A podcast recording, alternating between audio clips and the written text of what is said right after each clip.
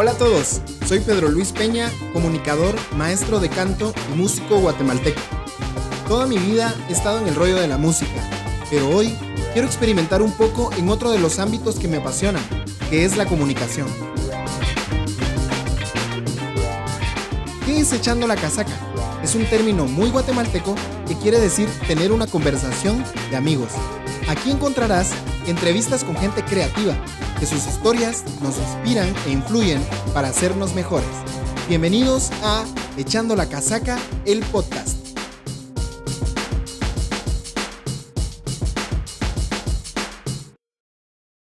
¿Qué onda gente? ¿Cómo están? Bienvenidos al primer capítulo de este podcast que denominé o llamé Echando la Casaca. Estoy bien contento porque es un, un sueño que tenía ahí rezagado desde antes de la pandemia y hoy puedo hacerlo realidad. Estoy bien contento porque me acompañan. Hoy tengo el gusto y el privilegio de que el padrino de este primer episodio y del podcast sea uno de mis mejores amigos, admiro un montón. Eh, ha estado rondando en la música y en la publicidad durante ya mucho tiempo. Y quiero darle la bienvenida a Huicho López. ¿Cómo estás, compadre? Hola, mi querido Peter. Aquí re contento de poderte dar el, estreno, Sanigua. Sí. Qué buena onda. Mira que tenía, tenía muchas ganas, como te contaba fuera de, de micrófonos, que tenía muchas ganas de hacer esto, este podcast. Eh, la verdad es que era un, tema ahí que tenía rezagado, ¿verdad? Eh, a veces uno por tantas situaciones de la vida no te animas a hacer diferentes cosas, pero creo que la pandemia en mi caso me está volviendo más creativo de lo que era. A veces uno llega a un momento donde te estacionás y todo parece ir igual y te acoplas a eso y eso es bien, bien complicado. En tu caso, ¿cómo, anda, cómo andas? Contame.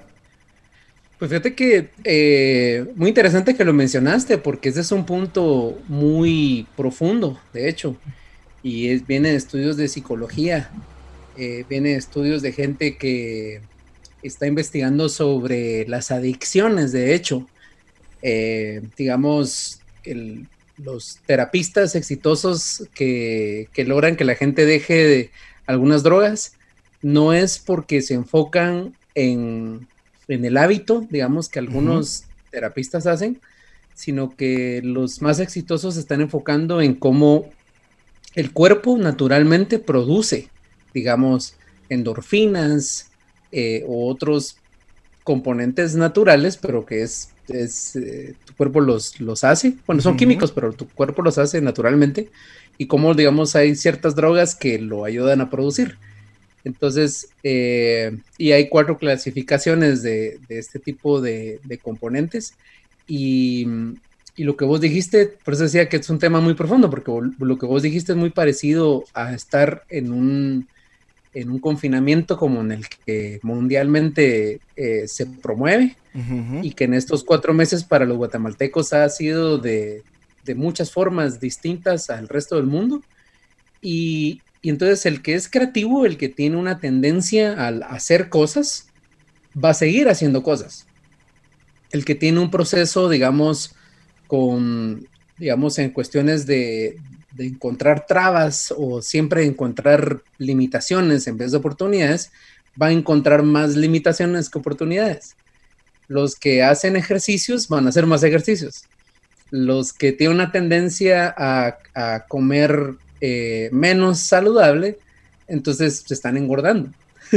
Sí, Ale. y entonces, entonces naturalmente estos estados es, es humanamente te pone un poquito más como que al verte al espejo, o sea, si es un reflejo tuyo, entonces por mucho que, culpes a la situación o a los chinos o al gobierno a quien querrás, eh, siempre va a ser una cuestión personal, entonces en, tu caso que estás hablando de creatividad, entonces también el que naturalmente crea va a encontrar sus procesos más naturalmente, de una forma más natural, perdón, de una forma más intuitiva. Entonces, eh, ya sea escribiendo en papel o escribiendo en las notas de tu celular o escribiendo en paredes, como sea, pero si vos encontrás las herramientas, vas a producir más de eso.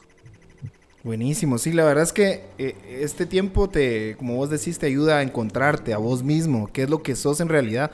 A veces la sociedad y lo que haces, incluso en tu trabajo y todo, te pone diferentes máscaras, ¿verdad? Pero en estar solo completamente, o sea, hablamos confinadamente, te hace encontrarte con quién sos, qué es lo que de verdad puedes hacer y, y lo que estabas dejando de hacer también, ¿va? Es bien importante eso de, de encontrarse.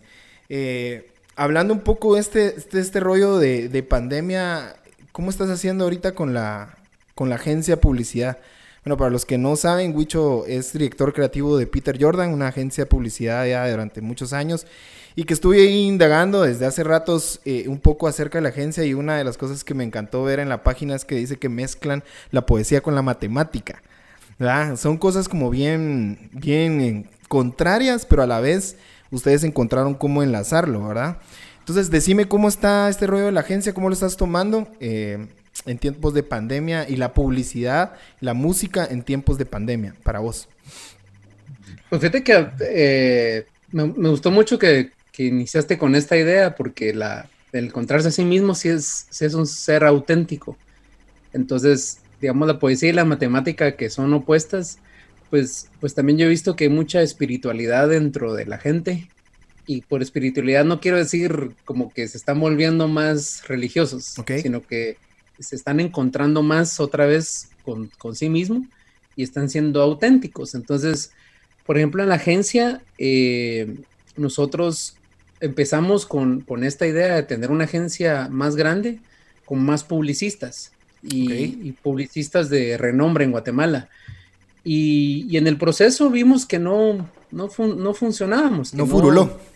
No, entonces algunos se retiraron y los que nos quedamos dijimos vamos a hacer esto y vamos también a, aprender cómo, cómo, es este asunto, porque eh, yo tenía eh, tal vez unos 12 años de hacer publicidad, eh, pero digamos a nivel consultor, a nivel productor creativo, pero no a nivel ejecutivo. Ok.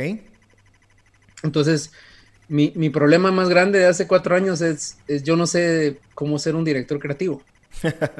Entonces, entonces dije, si hay Sex for Dummies, y tiene que haber un Creative Director for Dummies. Sí, ves, sí, ves, ajá, ajá. Pero la verdad es que no hay libros así. O sea, lo que hay de creatividad es de gente que son muy creativos, que tratan de explicar y, gente científica. Entonces, otra vez esta idea de polaridad. Y los procesos creativos son diferentes para cada persona también, ¿o no? Sí, de hecho, ajá, de hecho creo que eso es, eso es algo muy importante de, verlo. El, el, proceso va a ser único para cada quien, parecidos entre algunas personas o según la línea de trabajo, pero no tienen por qué siempre ser así. Entonces, digamos, eh, un ingeniero de audio que a veces mezcla y empieza por la batería, pues es porque uno aprendió que, hay que hacer la base y después todo lo demás. pero, pero también me he encontrado con gente que está hablando en seminarios ahora, justo que, ahora eh, hay tiempo para hacer eso. Y dicen, no, pues yo empiezo por, por las guitarras o yo empiezo por la voz. Ok. Y luego, ¿verdad? Lo, hago al revés. Entonces también nosotros en este proceso de hacer mezcla de poesía y matemática, encontramos eso, que, que a veces el que es muy creativo le, se le va la onda, se nos va por completo dónde está la Tierra. Y los que hacen números, a veces también se les va la onda, están demasiado arraigados en el piso. Sí, pues, sí, te entiendo. Entonces la mezcla de los dos es lo que, lo que hace que, que, pueda haber un... O sea, no es lo óptimo, no es la única forma, pero cuando combinas dos ideas opuestas y le das su balance, eh, que a veces es más para un lado, a veces es más para el otro, a veces es en medio, a veces sí es 100% poesía, a veces sí es 100% matemática, pero, pero sí hemos encontrado mucho valor eso, entonces también en las personas. Entonces, por ejemplo, en, mi equipo creativo ahorita, ya eh, empezando pandemia, dos de los que, empezaron ya no están, uno porque consiguió mejor trabajo en otro lado y otra persona no, no aguantó, no logró ajustarse al, al trabajar desde casa y los Zooms no le, produjo mucha atención, mucha ansiedad. Entonces se decidió que, ya no iba a trabajar en, publicidad, sino que iba a hacer otra cosa. Cada uno que tenía un plan B y, hasta un plan C de repente. Y, lo pudo hacer. No todos podemos hacerlo, pero, esta persona sí pudo. Pero también en el proceso que ellos salieron, eh, contratamos a tres personas más y que, que yo a, a, una la conocí desde hace muchos años, a otra persona todavía no la conozco. No, en persona nunca hemos estado juntos. Eso me ha pasado a mí con alumnos, ¿sabes? Ahorita en el rollo de la pandemia me ha tocado igual tener alumnos nuevos. Y justo el sábado fui a visitar la casa de una alumna para conectarle unas cosas que compró para la clase. Y, y al fin nos pudimos ver, ¿verdad? En persona. Y es como bien extraño estar todo el tiempo detrás de una pantalla y cuando ya miras a la persona de carne y hueso, ¿verdad? Totalmente. Entonces también creo que, que, y eso es parte de abrazar otra vez interesante eh, este concepto de dualidad, ¿verdad? Lo físico y lo virtual. Entonces también esa combinación funciona bastante bien y yo he visto nuevamente en todos estos procesos donde, donde sí de repente te frustras y no estás apto para crear, pero, pero también creo que en, una época de no pandemia, eh, uno tendía como, como, como decirle, no, hombre, todo va a estar bien, ya va a pasar y que no sé qué. Pero ahorita que estás en post pandemia o en pandemia más bien, eh, también es una cuestión de que vas, estás enojado, enojate. ¿Querés, ¿Querés llorar? sí, querés llorar, llorar. ¿Va? O sea, ¿qué, vas a hacer? Exacto. Entonces también creo que, creo que eso también es un toque bien auténtico de la humanidad. Entonces, eh, si Kanye West siendo quien es socialmente Imagínate. Eh, una semana quiere ser presidente de Estados Unidos y la otra semana está con pánicos y, y, todo ese rollo que pasó hace un par de días. Entonces, y, no, no, no, no, o sea, ya, ya, no, ya no hay comparación, ya no es Kanye es esta superestrella y yo quién soy. No, yo soy igual que, soy igual que Kanye, somos humanos todos. Entonces, también creo que, que eso es ese valor de, de balancear las ideas polares, aceptarlas, también, también es bueno para el proceso creativo porque te hace otra vez más, más auténtico.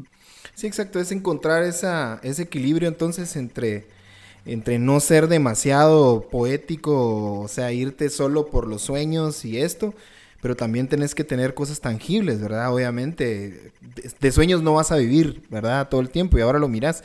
O sea, si no estás generando, no estás creando, no vas a generar, ¿verdad? Entonces, creo que tiene que haber siempre ese ese estado, ¿verdad? En el centro donde las dos cosas se encuentran. Obviamente, como decís, a veces va a jalar para un lado, a veces va a jalar para el otro, pero debes de hacerlo funcionar. Sí, de hecho, eh, en, estas, en estas ideas, digamos, eh, otra vez pensando un poquito en, la, en, la, en los dos mundos en los que ando, publicidad y música. Y la música, ajá. Eh, por ejemplo, yo la, creación de música también tendía a buscar un formato más de radio que durara poco tiempo, que fuera más melódico, que de repente un cantante o una cantante, digamos, con una voz pop, porque, digamos, uno tiende a buscar esas cosas. Entonces yo también he visto que muchos colegas músicos guatemaltecos ahora están haciendo cosas más experimentales, ya no están pensando en un formato, están ya, ya, ya veo canciones más largas. Ya no hay una estructura tan, tan marcada, ¿va? Tan, tan popular, digamos. Ajá. es más flexible la estructura y, veo que están haciendo más de ese tipo de cosas y, escribiendo cosas que no escribían antes o, canciones más instrumentales. Entonces, por ejemplo, viene a mi mente ahorita el Mae, que, es eh, compadre nuestro, que está haciendo su disco de cumbias, pero lo está haciendo con, con un montón de músicos que tocan jazz. Wow. Eso no me lo sabía. Genial. Es súper interesante porque estás acostumbrado al MAE haciendo cumbia con, la miseria y entonces es un formato, es una estructura que funciona, pero esta, esta otra estructura que él está experimentando, él no sabe todavía si va a funcionar. Entonces está confiando en sus, en sus amigos músicos que tocan en festivales de jazz para cómo interpretan lo latino también. Entonces es súper interesante el proceso. Y, así, y así, se, así lo he visto en, muchas, en muchas formas. En la agencia, por ejemplo, eh, todo el equipo creativo eh, nos obligamos a que el nuevo formato de presentar ideas o de realizar ideas era en video. Entonces, eh, videos de 5 segundos, videos de 10 segundos, cosas muy cortas. Entonces, ahorita todos sabemos editar videos porque vimos que esa era una forma que, iba a evitar como juntarse en un Zoom y transmitir una idea en 7 minutos, pues. en 40 minutos. Entonces dijimos, ¿qué pasa si esto lo hacemos en videos? Lo puedes hacer en 5 segundos. Entonces, fue bien interesante porque hay gente que, sigue usando las plataformas gratuitas para hacer videos y otros ya, ya se metieron a, After Effects y Adobe Premiere y ya están haciendo cosas pues, en despertaron otra otra otra faceta de ellos que tal vez ni siquiera tenían pensado encenderla nunca, vamos. Totalmente, totalmente. Pero es que así es, o sea, yo creo que o tenés o tenés que hacerlo, o sea, no, no creo que no tenés no tenés otra, va, a veces. O sea, en este caso es o te adaptás o te morís. O sea, una cosa así, pues, o sea, tal vez no es tan, tan, tan así, pero, pero más o menos, ¿verdad? Ah, no, yo diría que sí, Peter. Yo diría que sí, que sí es así. De hecho, de, hecho, yo, yo como, como director creativo, lo primero que le dije a, mi gente es, mire mucha, ahorita vamos a entrar en modo sobrevivencia. Eh, primero porque cada quien se va a su casa para cuidarse por su salud, porque este virus, lo único que sabemos y que cuatro meses después, bueno, más meses, pero pensando en Guatemala en confinamiento, cuatro meses después, sabemos lo mismo del virus, sabemos que es un virus que se transmite muy rápidamente y que no hay vacuna. Entonces, si es un modo de sobrevivencia, entonces creativamente también tenemos que entrar en un modo de sobrevivencia. Entonces tenemos que encontrar una forma de comunicarnos creativamente entre todos. Y, como agencia vimos que el video era una buena forma. Ah, buenísimo. Entonces... Y en, cuestión, ya, ya en, en sí de publicidad, ¿para dónde crees que está yendo? O sea, la publicidad, porque simplemente yo tengo un primo trabajando en una corporación de radios en donde habían 150 personas y ahora hay 20 personas trabajando. Ahora están haciendo solo repetidoras para toda, toda la cadena nacional y entonces es como para dónde está yendo. La radio será que está muriendo, están muriendo los medios escritos, están muriendo eh, la publicidad eh, gigante, pues, o sea, vos me entendés. ¿Qué, para dónde está yendo el rollo? Pues fíjate que curioso porque este, esta idea de los videos también se tradujo para los anunciantes. Ok. Entonces nosotros, eh, como, como todas las agencias de publicidad en el mundo, también tuvimos anunciantes que, se fueron, que dijeron, ya no podemos pagarle sus servicios, mucha, y ya no podemos pagar publicidad. Eh, muchas gracias, esperamos vernos. Y, pero también hubo gente que dijo, muchas, ahora, ahora es el momento, sigamos conectados con la gente, no los, no los desamparemos, sigamos hablando de, de nuestros productos. Y los anunciantes que tomaron un, entraron en un estado de sobrevivencia positivo, o sea, que, que, no, se ofuscaron, que, es como este show de, sobrevivencias que pasan en la tele, en algunos canales, ¿verdad? Que te dejan ahí 20 días en, en la intemperie, en pelota, a ver qué pasa. ¿ah? Eh, pues hay gente que no aguanta, pero los que se han aguantado para nosotros, también cuando les empezamos a, transmitir ideas en video, eh, nos dijeron, mira qué, qué interesante. Y eso se puede pautar, claro que se puede pautar. Entonces entramos a, usar más medios eh, audiovisuales, en este caso es televisión y es eh, todo lo que es en plataformas digitales, eh, Facebook, YouTube, em, Spotify tiene videos ya, o sea, desde hace meses, pero ahora se están usando más. Oh, mira. Y entonces yo no, yo no pensaría que los medios tradicionales como la radio, o como prensa vayan a morir. Lo que pasa es que, eh, ¿por qué? Porque, porque yo también, eh, y, no es una cuestión solo de fe, sino es una cuestión también histórica. Eh, esta pandemia va a seguir seguramente mucho tiempo más del que todos quisiéramos. tal vez vamos a llegar a los dos años en, en un proceso así. Estoy pensando en que la historia también se repite y si la, fiebre española fueron dos años críticos, es posible que esta pandemia también sean dos años críticos. Esperemos que la, que la tecnología en salud eh, avance y que nos dé resultados más rápido. Pero también estoy seguro que no va a ser eh, la única pandemia que nos va a caer en los siguientes años. Estoy seguro que va a venir otra. Entonces, eh, y, estoy hablando en metáfora, tal vez la siguiente pandemia va a ser la escasez de Internet. Entonces va a ser otra cosa que va a colapsar el mundo también.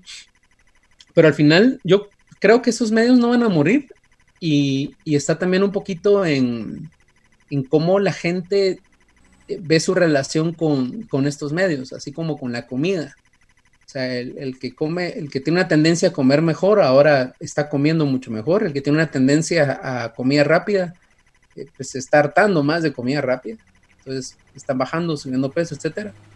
Eh, entonces, con los medios pasa lo mismo. El que, el que ve la prensa, eh, sigue viendo la prensa, le gusta, le gusta ojear, le gusta ver el papel y, ¿verdad? Use guantes o no use guantes, pero, pero le gusta. Y, el, el que no, el que ya ve noticias por un website o que compra revistas digitales en las tablets, entonces va a ser más de eso. Entonces creo que lo que va a pasar es que se va a partir las aguas eh, más contundentemente. Y entonces por eso es que las estaciones de radio y los medios escritos ahorita están sufriendo. Pero digamos, creo que viene la, otra parte de, que, de que no es cierto que la gente no ha dejado de ir radio, porque nosotros que tenemos accesos a estudios de comportamiento de medios, la gente sigue escuchando radio. Lo que pasa es que lo que pasa es que ahora ahora Spotify creció como plataforma de uso. ¿Verdad? Porque también de cierta forma los medios tradicionales tienen un formato que, por ejemplo, si está basado en opinión o noticias, ahorita tu opinión y tus noticias va a ser encima del coronavirus. No hay mucho más que conversar. Sí, exacto. Entonces también tu oído se aburre. Entonces querés un poquito más de, variedad, pero a medida que esto siga pasando, pues los medios van a tradicionalmente a hablar de otras noticias, a hablar de otras cosas que van a estar surgiendo y que no solo sea sobre el tema del que, todos estamos hablando ahorita. Entonces por eso es que creo que también eh, no, no van a morir, solo que ahorita hay, hay menos preferencia de consumo. ¿Verdad? Ah, buenísimo. Y en el caso, Y en el, y en el caso, viéndote a Huicho López o a Master, Master Fader como, como músico. Master Vader. no, Master Vader, no. Esa es otra onda. Eh, ¿Cómo puede sobrevivir un músico en tiempos de pandemia? En tu caso, ¿cuál es tu punto de vista? Para mí es, es, eh, es una postura bastante difícil también, porque digamos, yo, yo vengo acostumbrado de más de 25 años de, estar en la música. O sea, todos mis grupos que he estado de chavito, todos hemos, en, todos mis proyectos yo he grabado y he salido a tocar lo que grabé. Sí, pues. Entonces. Bueno, para, los que, eh, para los que no conocían a Huicho, fui tecladista de Parucía mucho tiempo, ¿verdad? Eh, tecladista de Malacates Treble Shop también, mucho tiempo y ahora está incursionando, bueno, ya no ahora, desde hace ratos en, todo el rollo más electrónico con, el proyecto de Master Fader, ¿verdad? Pues sí, digamos, eh, tanto, tan, tantos años ya en esto, o sea, sí, más de 25 años de, esa rutina, también es difícil porque también en el proceso yo nunca estuve en un proyecto solo por estar en el proyecto, o sea, digamos, el proyecto que, que yo siempre estuve, digamos, desde chavito, siempre eran proyectos que tenían digamos, como estructuras para, para hacer más cosas. Entonces grabábamos porque queríamos conciertos, eh, queríamos conciertos porque queríamos hacer otras cosas y, siempre era un poquito la idea de difundir el mensaje y también era, un, era una idea de, monetizar, era una idea de hacer negocios. totalmente, ¿verdad? Sí, así es. Entonces el... Siempre la poesía, la poesía y la matemática, ¿ah? juntas. Poesía y matemática, completamente. Sí, totalmente. Entonces, digamos, eh, yo, yo ahorita, pues sí, sí, el, como todos los músicos en el mundo, no solo en Guatemala, pues el, dinero que entraba por salir a tocar, pues ya no está, ya no existe.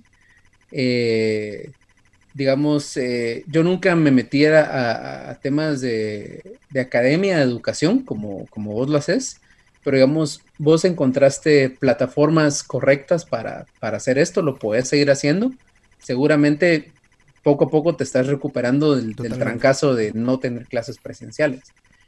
En el caso de los que hacen performing, los que tocan, ¿verdad? Yo personalmente veo que la plataforma virtual, digamos que, ahí va y, va y se va utilizando.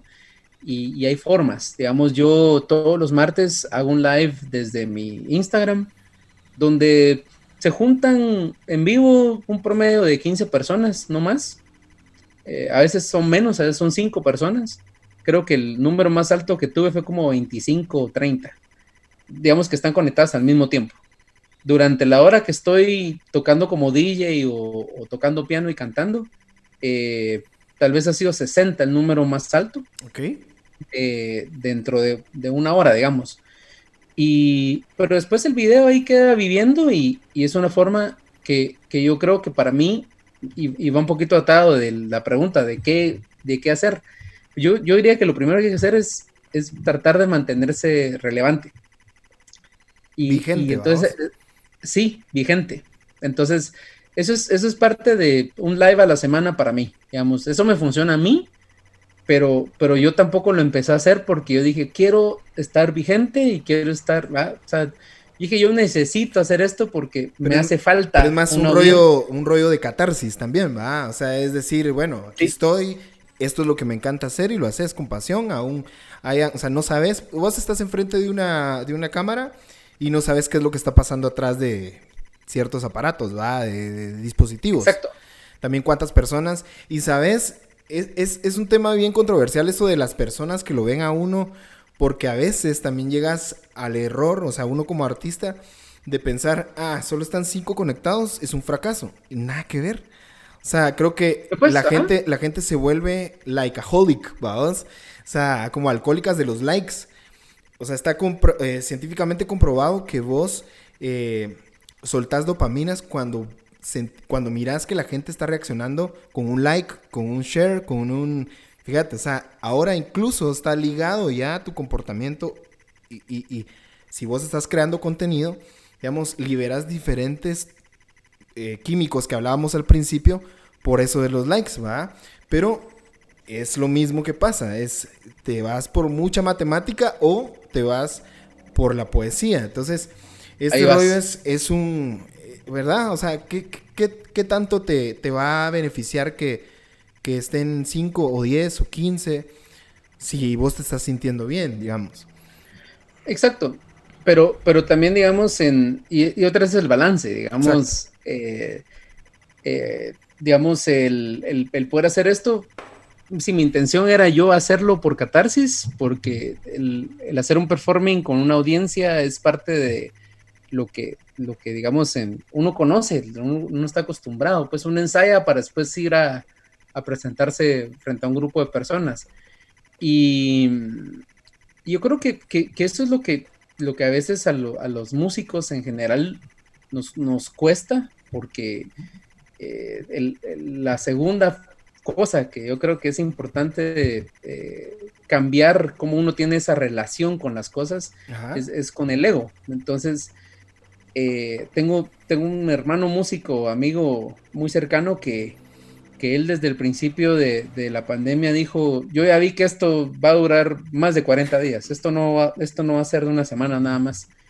Y de inmediato se empleó en una línea de trabajo que él no estaba acostumbrado, que él no, ni siquiera estudió para hacerlo, pero una línea de trabajo que le daba ingresos a partir de ese momento. Sí, pues, sí, exacto. Y, entonces él, él no tuvo problema con el ego, él dijo, yo hago esto porque en 40 días yo ya voy a tener a quien cobrarle servicios prestados, de lo que sea, y no va a estar sufriendo porque no tuve dinero. Sí, esto lo, y, esto lo miras con, o sea, tanta gente que está haciendo comida ahora, ¿ah? La gente viene y a veces dicen, ah, mira, que aquel ingeniero está haciendo comida ahora, ¿qué onda? Bro, pero es que el tiempo no está para ponerte vos con tus cosas y decir esto lo quiero hacer, esto no lo quiero hacer. Y eso es como matar tu propio ego, ¿ah? Totalmente. Entonces, y fíjate que la idea está bonita porque, porque atando nuestra plática es, es como, como esto de la radio que vos decías, ¿va? ¿Qué pasa con la radio? ¿Va a morir en la radio? No, la, la radio no va a morir O sea, va a haber un momento que va a regresar a, hacer lo que, lo, que era antes de la pandemia y, posiblemente vaya a regresar todavía a épocas de oro de la radio, donde la radio era el, el medio por excelencia para comunicar cosas, pero ahorita no lo es. Entonces, uno músico no es que esté eh, dejando el sueño o los planes o los 25 años que sé yo que uno lleva trabajando en esto, porque maldito virus ya arruinó mi sueño. No, es eso, o sea, va, a llegar un momento donde vamos a regresar a, los escenarios, vamos a regresar a los backstages, vamos a regresar a, los buses de gira. Y, y, la gente va a regresar a juntarse, a estar y con más, cerca. con más ganas, Y con más ganas, porque si ahora estás todo el tiempo encerrado, o sea, ya cuando se pueda, en realidad, y no tengas riesgo de salir, la gente va a salir y con todo. Sí, entonces yo entiendo que hay gente que, por ejemplo, ahorita que, ya Estados Unidos puso la, moda, la moda, ¿verdad? La, implementación, perdón, de, hacer conciertos y que vos puedas llegar con tu carro. Como, sí, como que fuera un autocinema, vamos. Ajá, yo entiendo, eso le funciona a algunas personas. A mí como audiencia no me funciona. Sí, yo no. O sea, yo sí necesito estar de pie, necesito sentir la vibración de las bocinas. Del sub en, el corazón. sí. Ahora, si me decís en, eh, que en dos años no, no ha pasado esto, pues tal vez consideraría ir a un autocinema para un concierto, pero, pero de pronto no. O sea, de pronto digo, ok, mejor me espero porque, porque es algo que yo, digamos, estoy acostumbrado a. Ahora, si esto se vuelve a ser una tendencia, que en 10 años no podamos volver a juntarnos en un festival como lo hacíamos, pues te queda en tu persona ajustarte o no. Seguramente las nuevas generaciones se van a ajustar porque eso es lo que conocían. Entonces, eh, también es parte de, ciclos de cómo las cosas eh, funcionan y cómo vos te adaptas. Sí, ahora vemos tantos videos, sobre en Europa, donde ya hay fiestas y donde te marcan tu metro cuadrado y vos estás echando el relajo ahí en tu metro cuadrado.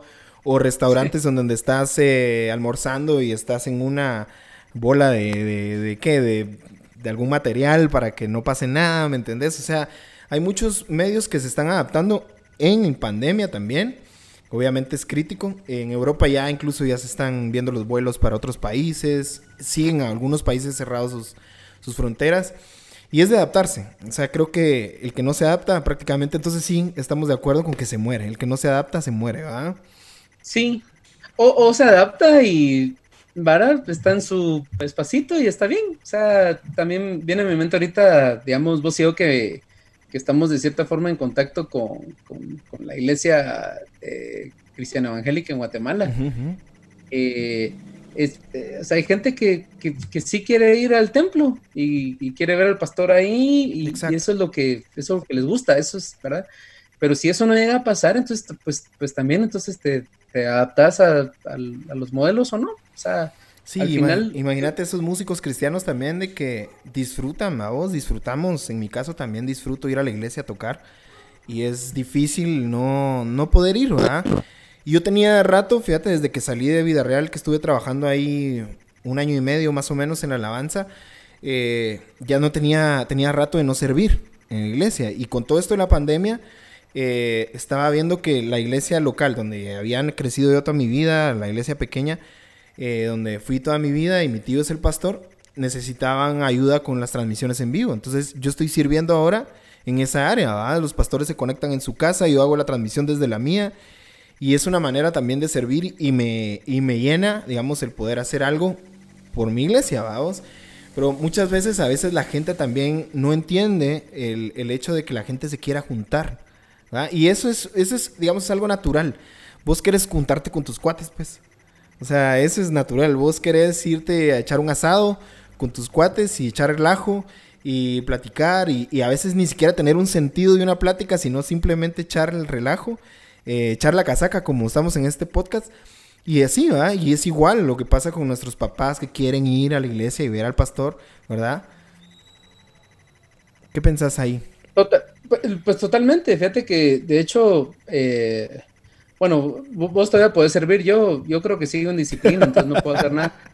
que ya nos vamos a meter ese lado oscuro.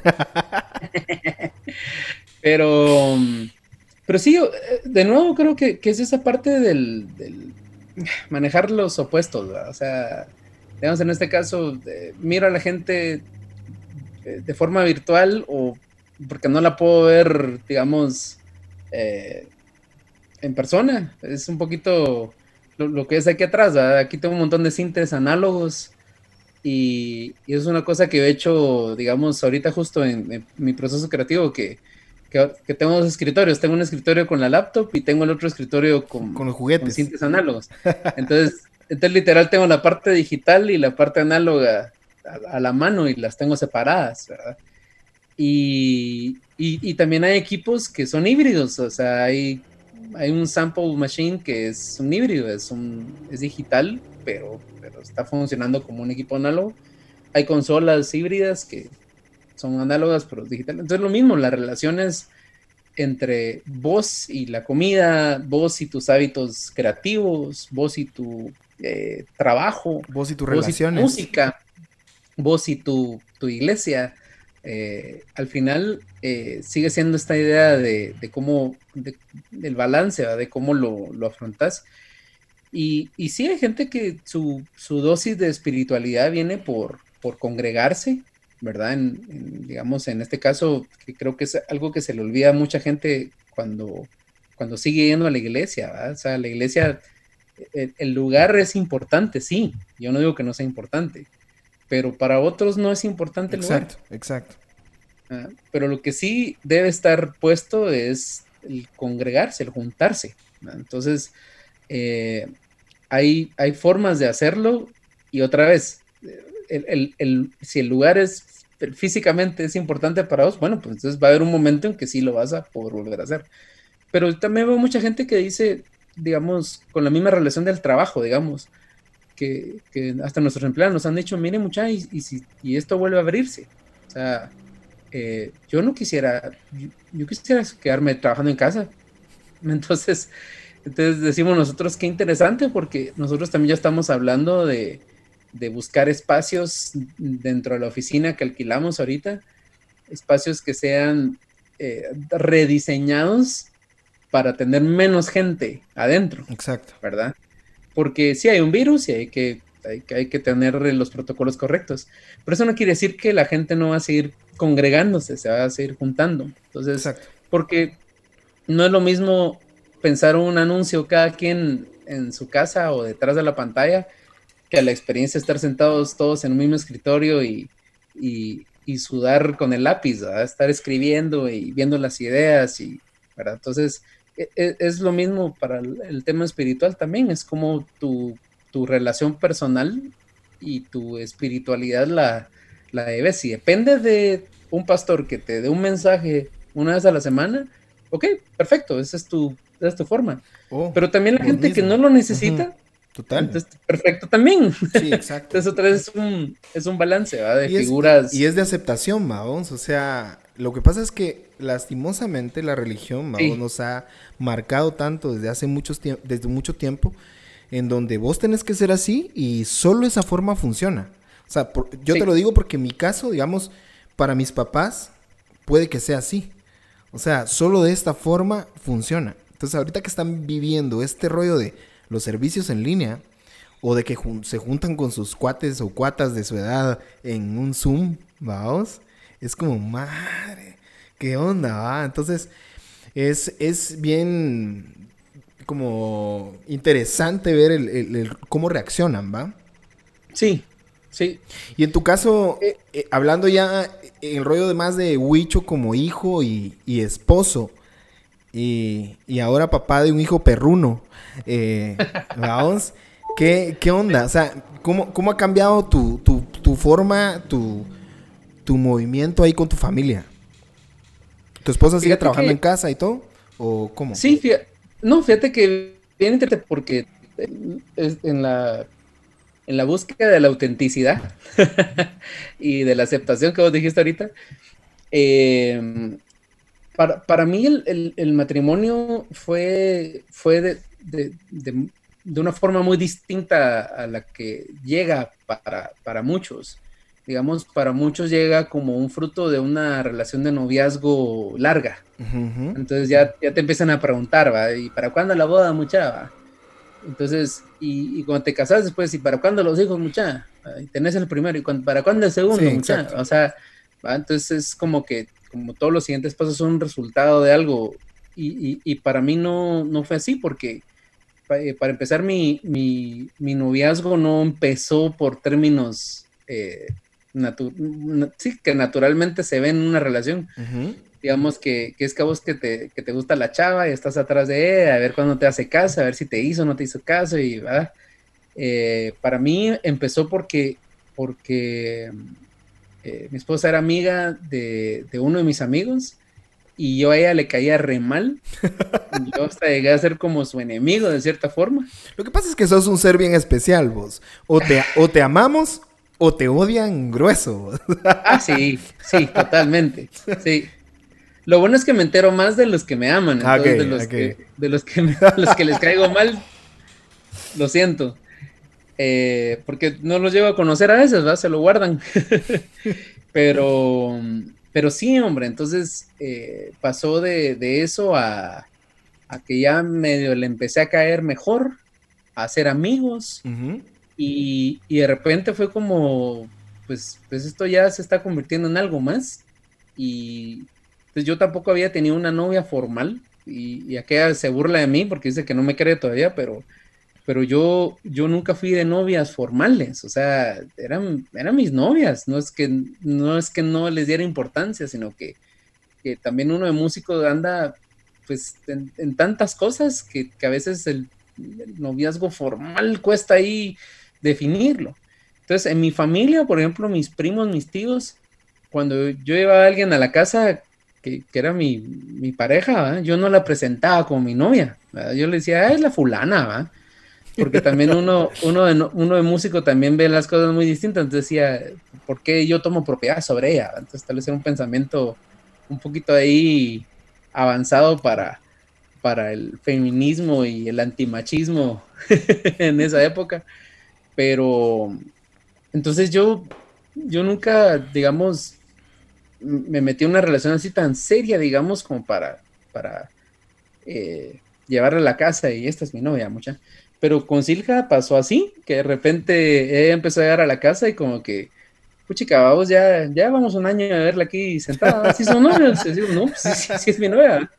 Pero presentala bien, yo, pues, pues sí es, hombre, ¿va? o sea, sí, ya lo saben, ¿va?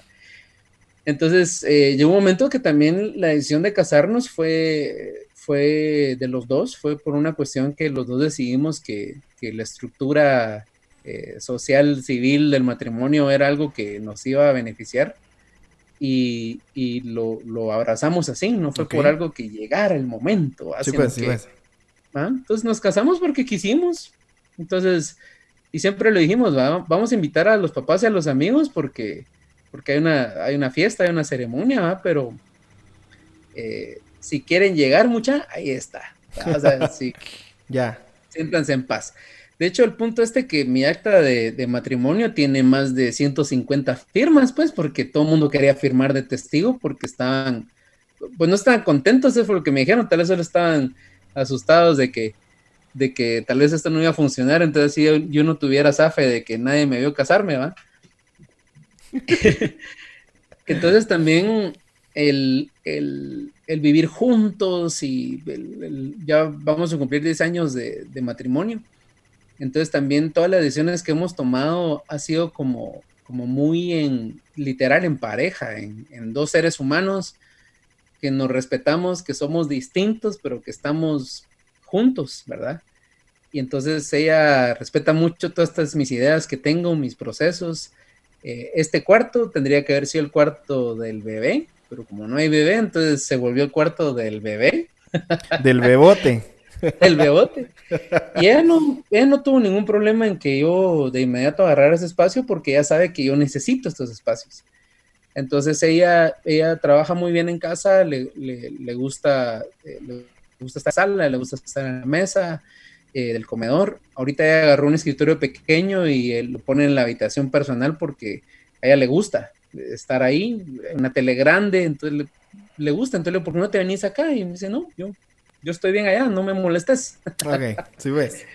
Entonces, este, y, también, y, volvemos al balance, vamos, o sea, para lo que vos, digamos, para lo que para, para vos lo que es felicidad, para otra persona no puede ser, y no tiene por qué serlo.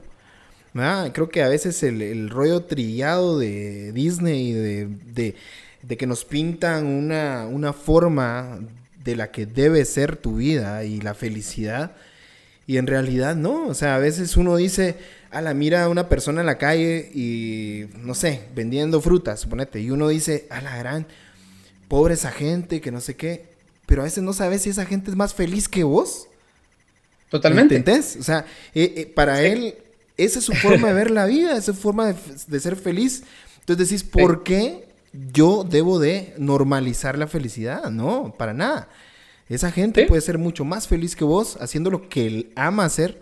Llegar a su casa y comer frijolitos con crema que son deliciosos. Para, es, para ellos eso es la felicidad. Ah, entonces... Sí.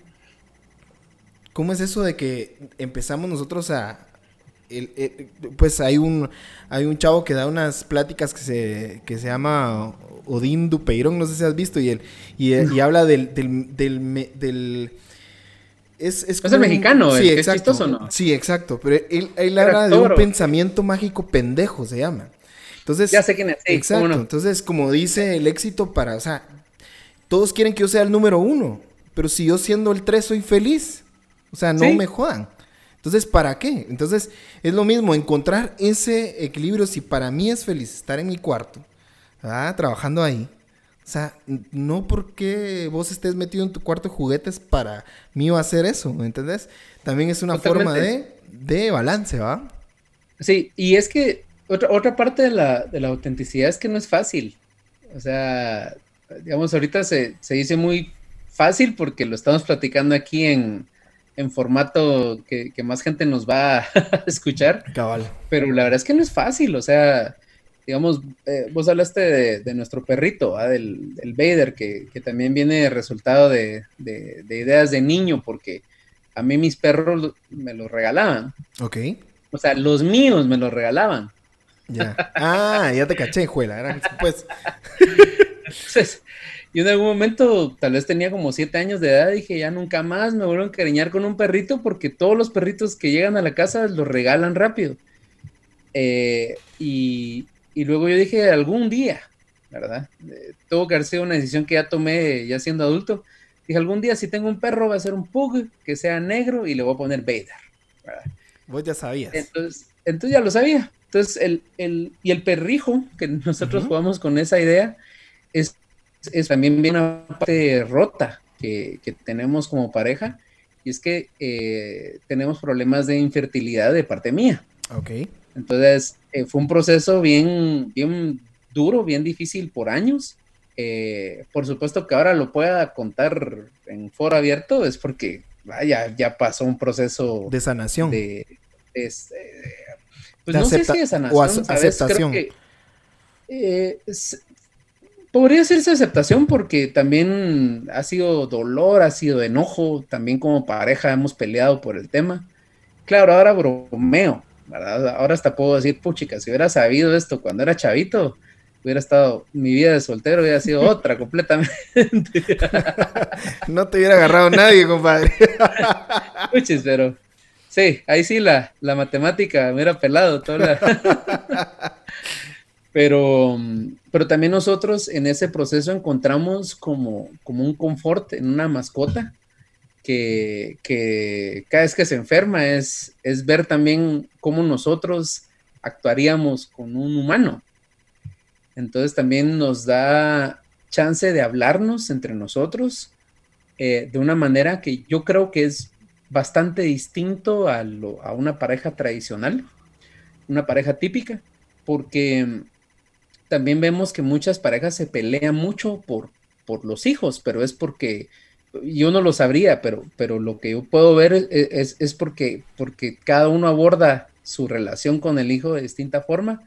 Entonces, eh, naturalmente, la, la, sobreprotección que a veces viene más del lado de la mamá, que también viene del lado del papá a veces, pero naturalmente viene más del lado de la mamá. Entonces también como, como el balance dice, no hombre, no lo consintas. Entonces, entonces veo que, que, hay, que hay como peleas ahí. Entonces a nosotros nos pasa con una mascota, pues imagínate, con un perrito. Entonces, entonces también de repente a veces nos paramos riendo los dos, decir, imagínate vos si, si fuera un humano, si fuera un hijo humano de esto, vos o sea, ya estaríamos peleados tres días, solo por una decisión que si le llevamos o no le vamos al veterinario, si se le va a quitar o no se le va a quitar. Entonces también se vuelve algo bien interesante en tu, en tu proceso porque ahorita que estamos encerrados, eh, también como, como humanos, mi esposa y yo estamos, estamos bien, estamos contentos, estamos, de hecho, hasta, hasta como, como una luna de maple, ¿va? Sí, pues, ya te caché. Eh, que estamos, en, estamos muy contentos de estar en, este, en esta situación, pero también sé que hay gente que lamentablemente la está pasando mal. O sea, también eh, hemos sabido de amigos que, que, lamentablemente ya están hablando de divorciarse, ya están hablando de que ya no pueden estar juntos. Entonces ahorita cualquier palabra de ánimo que les des no, no, hace ningún eco. Exacto. Porque ya, ya también ellos están, se están viendo auténticos, están lo, lo, feo también sale, ¿verdad? Y sale más, con más fuerza. Entonces, y también es comprensible que, en algún momento la gente diga, tiempo, ya no juego, no, no, puedo estar en esta relación. Entonces ya no es por, digamos, una situación, digamos, típica o tradicional, digamos, eh, me lo voy a inventar, va, de engaños o situación económica, que es como por lo general que la gente se, se pelea, sino que ya ves que es por una cuestión personal, ¿verdad? Que, es lamentable porque también estas situaciones eh, lo hacen propenso de que también uno saque sus, sus colores verdaderos y, uno también tiene feo, Y, y, a veces aceptarlo uno mismo cuesta. Entonces, Exacto. pedirle a otra persona que te acepte con todo eso feo, a la gran, también es de, en, mi caso, casi que prender una veladora queda, ¿va? porque, chicas, esa sí me ha tenido aguante, ¿va? sí, la, verdad es que sí, o sea, en este tiempo de pandemia vos, vos aflorás la realidad, o sea, lo que en realidad sos. Porque a veces, obviamente, vos saliste antes, pues salías al trabajo y no pasabas tanto tiempo junto y a veces llegas a donde ya no puedes salir y estás encerrado totalmente con una persona, es bien complicado encontrar la forma de funcionar.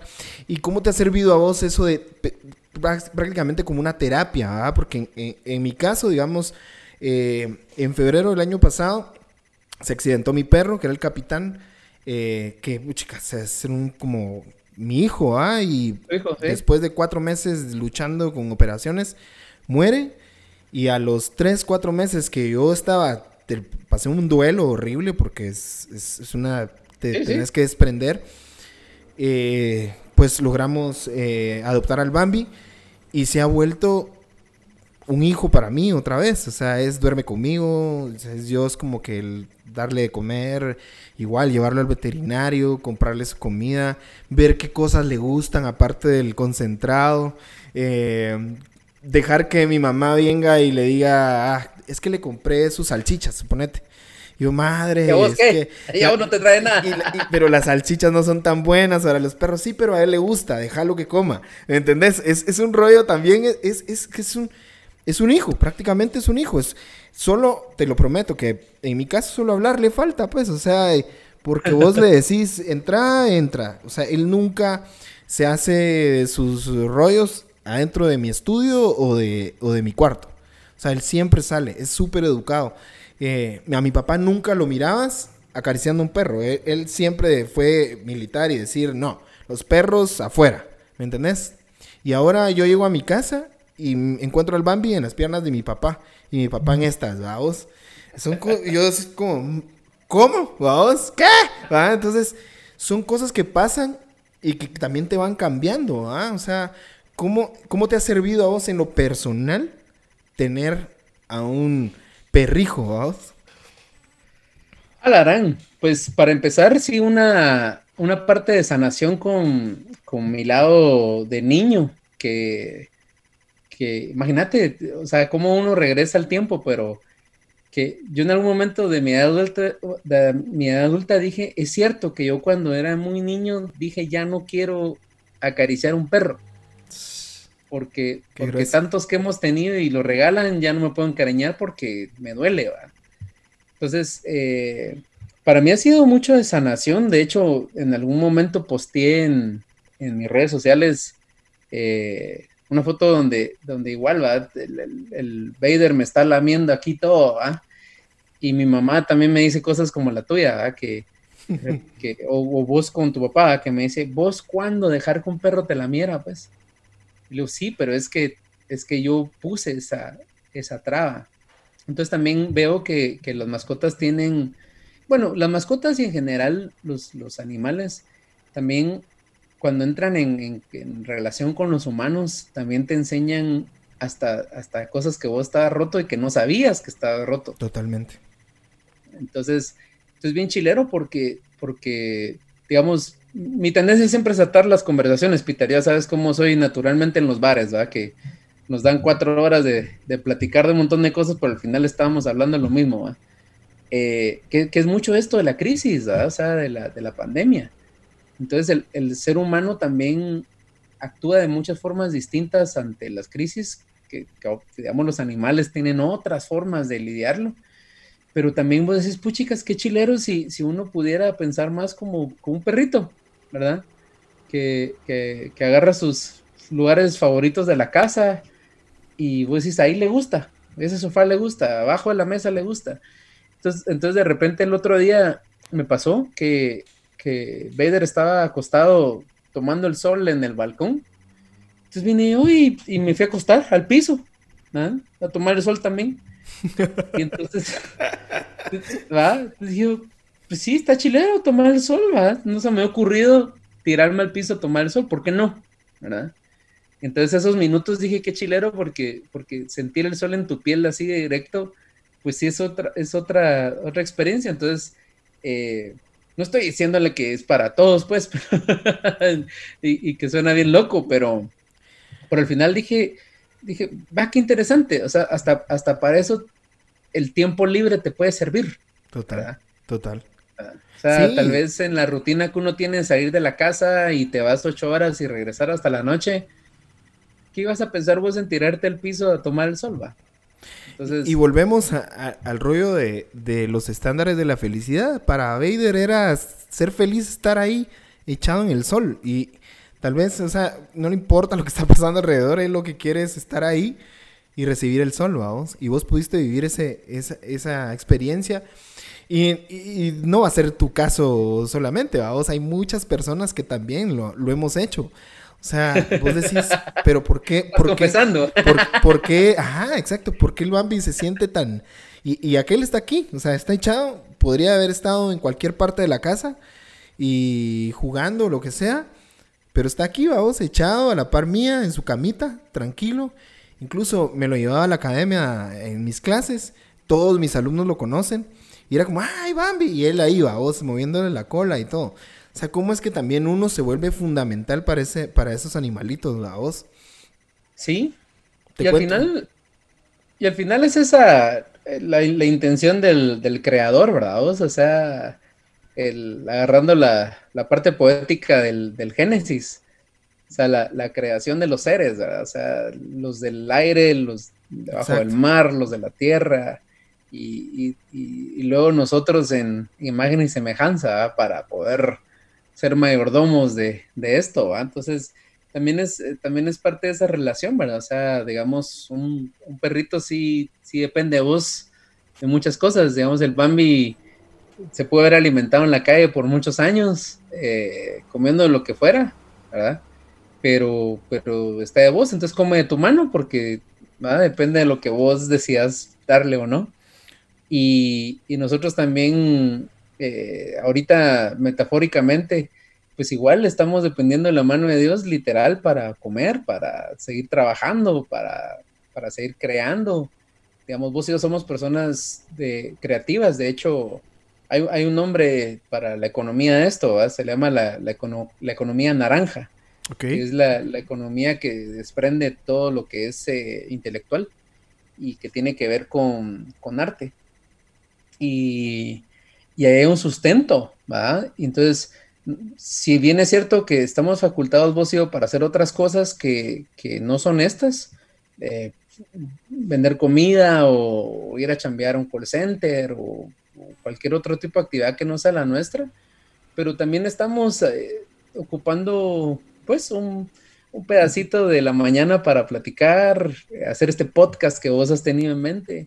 Entonces vos también estás redefiniendo tu, tu, persona creativa eh, bajo lo que Dios nos enseñó de qué es creatividad. Exacto. O sea, que es crear cosas de la nada. O sea, Dios creó la luz porque había oscuridad. Entonces también ese, esa dualidad, otra vez hablando de todo esto, eh, echando la casaca de, de, la polaridad de las ideas. Pero al final eso es, va Peter, y, es bien emocionante porque aprendemos de las personas, de las mascotas, de, de los virus, de, de, todo. Entonces, y, y, es lamentable que haya gente que, que, que no pueda, que no sepa cómo, eh, que esté sufriendo, que, que, en vez de ver oportunidades están viendo limitaciones. Y, y yo, a este punto yo hubiera dicho, no hombre, levanten el ánimo y vieran que sí se puede. No, yo a este punto est eh, estoy con otra perspectiva también de, de mirar, si, si necesitas sentirte mal, si necesitas, necesitas estar en ese momento, Dale. pues es, es, tu decisión. O sea, es, es, lo que, es lo que lamentablemente tenés que sentir ahorita, porque no es fácil. O sea, eh, yo por lo menos ahorita tengo ya como siete días más o menos de estarme levantando con, con dolor de cabeza todos los días. Y, y, es por, y es por esto, ¿va? por este encierro también. Pero, pero, y hay días que, que, el otro día pasé, creo que como tres días sin bañarme, ¿va? Y, me dice mi esposa, vos ya llevas tres días sin bañarte, ¿va? Y le digo, sí, pero estás bien, me dice, o estás deprimido. Le digo, fíjate que creo, creo que las dos, le digo, porque he estado trabajando tanto que, que, ahorita ya estoy en un proceso, mira, tres días sin bañarme, pero porque estoy creando, estoy haciendo anuncios, estoy haciendo cosas y, pero tal vez estoy deprimido, ¿no? Porque tal vez no me siento 100% bien, pero eso no quiere decir que, que no pueda balancearlo, ¿ah? Entonces, eh, si hay necesidad de, de, de, tirar estiércol un poco, pues hacerlo, ni modo. no, e incluso, vamos, o sea, yo creo que para uno que es creativo, en mi caso, el sentir tristeza me hace mucho más creativo que estar todo el tiempo alegre. A vos no sé si te claro. pasa, a vos, pero a mí me pasa muy seguido. Yo tengo meses, a veces donde estoy tranquilo, donde todo va bien, en donde no, no me salen letras, no me salen melodías agarro la guitarra y es como, bueno, quiero escribir algo. No me sale nada, vamos. Sí. Est y estás triste. Y en mi forma de canalizar la tristeza es venir y plasmarlo en un papel. Y, y, cuando yo hago una canción, se fue, te lo juro. O sea, es como parir prácticamente esa tristeza. La dejo plasmada en un papel y ahí se queda. Y, es, y me ha servido de, forma de, de catarsis totalmente.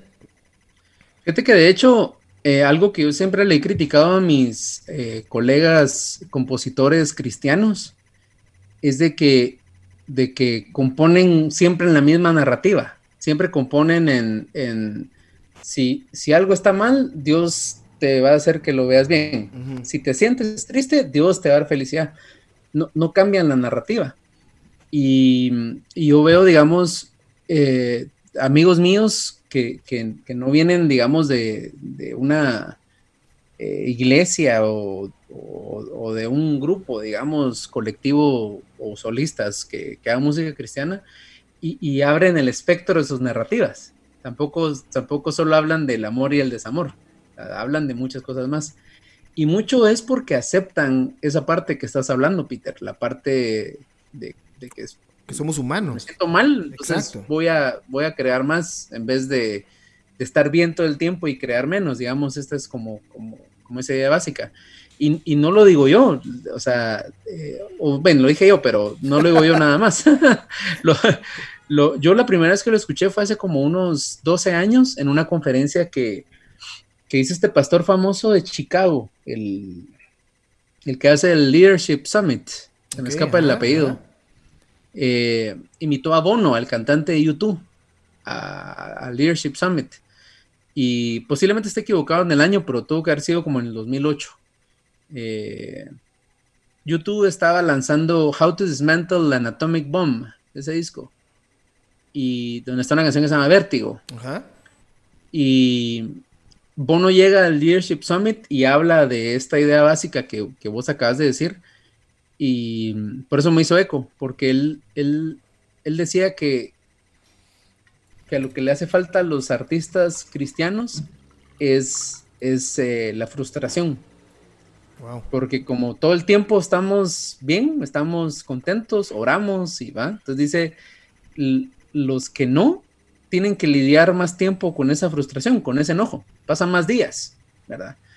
Entonces, dice yo, lo que creo que le hace falta al, artista cristiano en sí, en general, es abrazar esa frustración, porque entonces las mejores ideas que tienen mucho contenido espiritual eh, y positivo vienen de una frustración. Entonces, eh, y él cuenta esta historia atada a, que le hablan de cómo escribiste How eh, Where the Streets Have No Name. Sí, buenísimo. Entonces él cuenta que le escribe porque amanece abajo de una mesa donde hay licor tirado en el piso, hay colillas de cigarrillo y una goma espantosa que la noche anterior estuvieron en fiesta de ellos.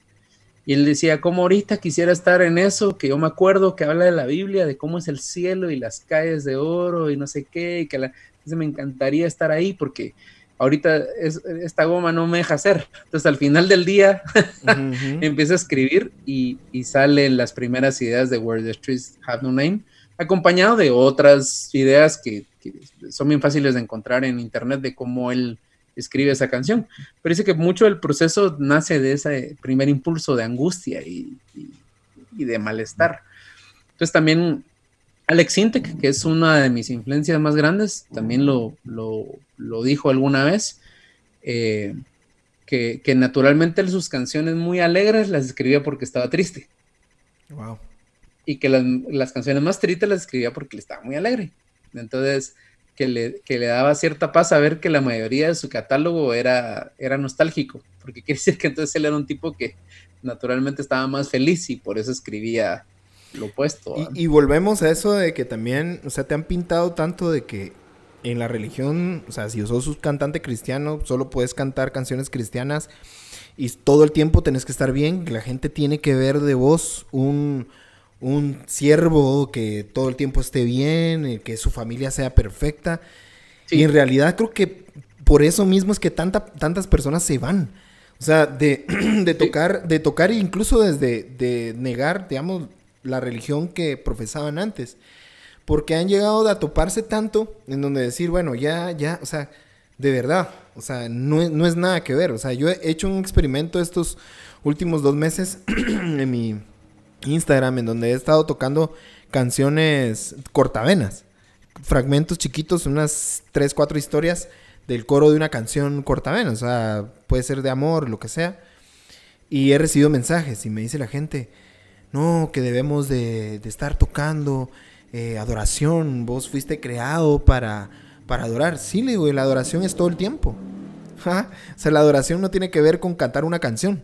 Y eso es lo que las personas no llegan a entender. Entonces, a veces creo que el aceptarse uno mismo y que Dios te creó de una forma, ¿ah? y aceptar lo que Dios creó en vos, que es prácticamente un diseño de Él, pero a veces la gente le da miedo mostrarse en realidad como es. Y ahí es donde vienen tantos rollos, donde la gente quiere meterse a otros caminos, ¿verdad? Y, es súper importante que uno debe entender de, pues yo sé que me vas a entender porque, porque lo hemos hablado también, en que es muy necesario el ser espiritual, vamos, el tener esa comunión con Dios de tu forma única, de una forma única, o sea, la relación que yo tengo con Dios y vos no tenés el derecho, o yo no tengo el derecho de decirte a vos cómo tenés que vivir tu fe. Y, y, eso lastimosamente siento que la gente ha puesto un molde y decir, no, es que esto tiene que ser. O sea, y, y, yo lo pienso en tu caso, o sea, ¿cómo fue ese cambio en donde estabas tocando en Parucía y ganaste premios, fuiste de gira, grabaste discos en estudios de Estados Unidos, en donde, wow, o sea, tecnología de punta. Y después estabas tocando con la banda más, más icónica de Guatemala, que era Malacates Treble Shop, y después era otro mundo totalmente. Pero la gente te crucificó, prácticamente, ¿va? Ese cambio. O sea, vos viviste ese cambio en donde dice, ¿y ahora qué? Y el huicho este, ya de plano, ya no es cristiano. O sea, o sea, ¿qué? ¿Cómo, cómo, cómo vive Huicho López su espiritualidad? ¿Y cómo la acepta? Fíjate que, fíjate que, bueno, lo, que pasa es que eh, atando un poquito las dos cosas que estabas hablando, eh, lo que pasa es que yo, yo como nunca fui parte de, un grupo gospel que, que, que, fuera como de lo que ahora se llama el worship. El worship, sí. Sino que todo lo contrario, o sea, Parucía quería evitar eso, o sea, de hecho, las, las letras por eso por eso vimos que mientras más cosas tontas o simples se escribieran, nos iba mejor.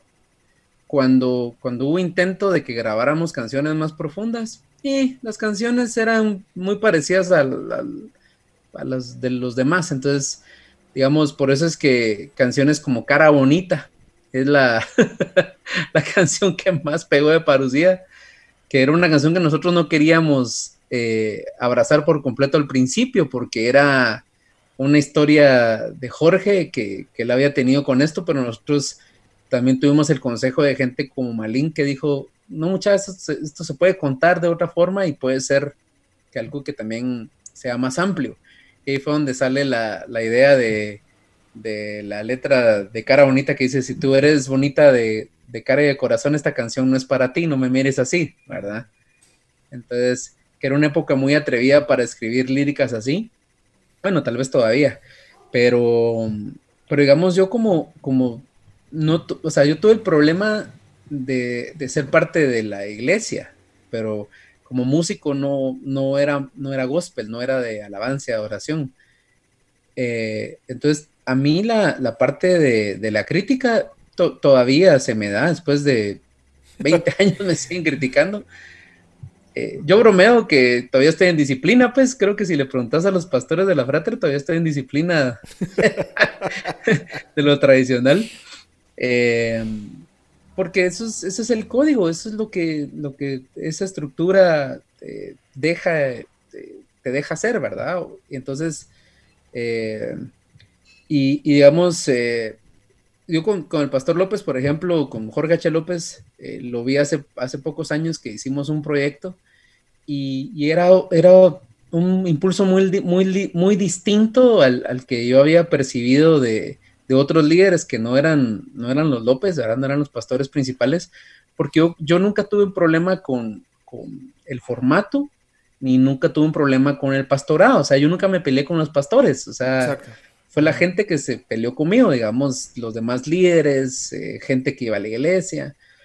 Y, entonces cuando, cuando yo a Malacates, digamos que también era, es un grupo muy distinto, digamos, al típico grupo nacional. De hecho, hay muchas bromas todavía en el, en el aire. Eh, viene a mi mente ahorita Potter, eh, Steven Potter, el baterista del club, que él también viene de iglesia, que él era baterista de, una iglesia. y, de Casa de Dios, y, luego pasa a, tocar rock con, otros proyectos antes de llegar al club. Entonces, Potter alguna vez bromeó, dijo, dijo en una gira, dijo, muchas, qué distinto ir con ustedes malacates de gira, porque uno va con otros grupos y uno llega al lugar del toque ya, ya vuelo, ya, ya, se chupó la, cerveza que el patrocinador llevaba ahí en el bus para uno con ustedes uno, uno, uno llega letrado, dice, porque nosotros veíamos documentales, veíamos películas, o sea, en el bus era otra dinámica, pero porque también Malacates hay, hay muchos integrantes que, que, fuimos a la U, nos graduamos de la U y nos gustó lo que estudiábamos en la U, entonces de repente la plática eh, tenía tintes de psicología, tintes de arquitectura, tintes de mercadeo, tintes de historia, entonces era mucha plática muy rica, entonces éramos gente que naturalmente nos gustaban los libros, ¿verdad? Entonces también como que esas dinámicas eran muy distintas, pero al final yo, yo encontré mucho más eh, espiritualidad de mis años estando en un grupo no cristiano que estando en un grupo cristiano. ¿Por qué? Porque la estructura de la iglesia nos obligaba a hacer ciertas cosas y, y no estoy diciendo que con parucía no éramos espirituales.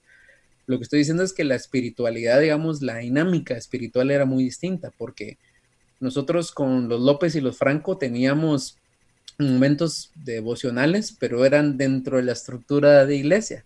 Ya. Entonces teníamos menos conversaciones, digamos, que eran espirituales, pero que, que no llevaban una estructura, digamos, en este caso de iglesia o religiosa. Con lo que estoy diciendo es de que, que, digamos, estando dentro de la estructura, vos hablas de la Navidad dirigida un poquito más hacia la figura del nacimiento de Jesús. Pero estando fuera de la iglesia, puedes hablar de la Navidad con respecto a la figura de Santa Claus. y estoy usando metáforas muy simples para, para, la charla, pero al final eso es lo que, lo que empieza a suceder. Entonces, para mí, nunca, nunca ha sido un problema tan, tan serio hablar de mi, de mi espiritualidad, porque, eh, digamos, el que, el que está muy arraigado en la iglesia sí lo considera como que, yo pudiera estar siendo un hereje.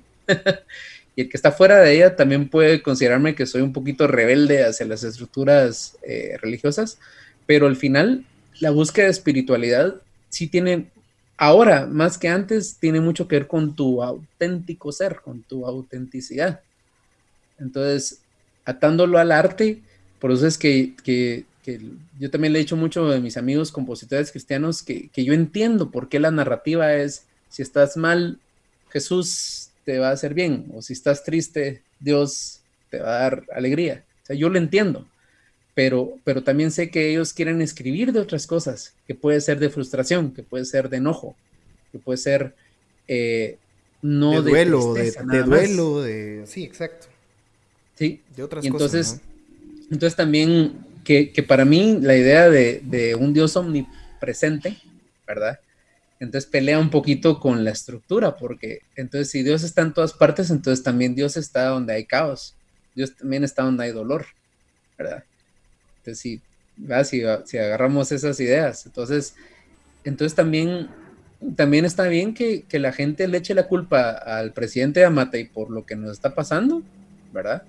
Y que le eche la culpa a los chinos de Wuhan porque lo que nos está pasando, ¿verdad?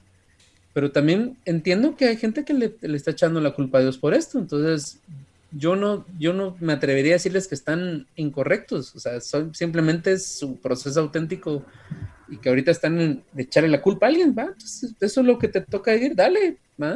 O sea, lo, lo que estoy diciendo es que si alguien está en un modo de echarle culpa, métanse al 100% a echarle la culpa a alguien. Porque eso es lo que son. Si están en ese mood. Sí, pues si ese es el mood, denle con todo. Qué bueno, o sea, si, si, eso, si esa es tu naturaleza, pues abrazala. Entonces, Totalmente. Eh, tal vez otros están en lo opuesto. Tal vez están en la onda de, muchachas, si nosotros como seres humanos hubiéramos cuidado al planeta, no estaríamos en esto. Si nosotros como cristianos hubiéramos sido mejor con el prójimo, no estaríamos en esto. Entonces, si tu onda es echarte vos la culpa, pues en echarte vos la culpa pero, pero ahora más que nunca la humanidad necesita esa autenticidad, aunque sea fea. Totalmente. Y bueno, y creo que ya estamos llegando al final de esta, de esta plática. Que El primer episodio, sí, Imagínate, echando la casaca, que es un término bien coloquial, ¿va? O sea, vos echas la casaca con tus cuates y es tener una conversación de amigos. Gracias, Wicho, por, por todo lo que compartiste con, con nosotros. La verdad es que fue, fue una plática que nos voló la cabeza. Hablamos de todo lo que queríamos hablar justo y nos llevó solita la conversación y eso es lo bonito de, de, este rollo del podcast y también de tener una amistad con vos. Gracias. Eh, por todo, no sé si querés dejarles algo a esta, toda esta gente que está ahorita en este momento de que no sabe qué hacer con sus negocios y hablando más que todo en publicidad y, música, eh, ¿cómo encontrarían ese balance para, para funcionar? Pues yo, yo lo que les diría es que, hagan lo que, lo que estás haciendo vos. Eh, ¿y, a qué, me refiero con esto? Eh, vos y yo eh, nos hemos juntado tantas veces a tener estas pláticas. las hemos tenido en, el sofá de tu academia o las hemos tenido eh, en, restaurantes, comiendo alitas. sí, con alitas, sí. Eh, con tacos. viendo partidos de fútbol, teníamos muchas conversaciones de estas. Y, y, hay que hacer un podcast del Barça, que nos tiene en depre. sí, hombre, sí, hombre, ese sí, totalmente. Pero pero yo te diría que, hagan esto que estás haciendo vos, porque vos, vos y yo al final siempre hemos tenido estas conversaciones, solo que ahora las metiste en un formato de podcast para que la oiga quien sea que la quiera escuchar de aquí a saber cuántos años. Pero, pero al final tuvimos una plática bastante auténtica. Creo que, que, pudo haber sido más auténtica si no estuviéramos en un formato de tiempo y en un formato de, de video y, pero, aún, pero aún así fue, auténtica, o sea, posiblemente hay cosas que dijimos aquí que no les va a gustar a algunas personas, y qué bueno, ¿verdad? qué bueno que no les guste. Entonces, si, si, si para alguien que está escuchando esto y está en, una cuestión de, cómo hacer eh, sobrevivencia del negocio o sobrevivencia creativa, yo repito, haría lo que vos estás haciendo. Eh, hacer lo que ustedes hacían antes, busquen la forma de hacerlo yo no estoy diciendo regresar a la normalidad o buscar una nueva normalidad, no. Lo que estoy diciendo es busquen a un su compadre, busquen a alguien con el que puedan echar una buena casaca. Sí, cabal. y, encontrar ahí confort, porque estamos hechos para eso, los seres humanos estamos hechos para, para estar juntos.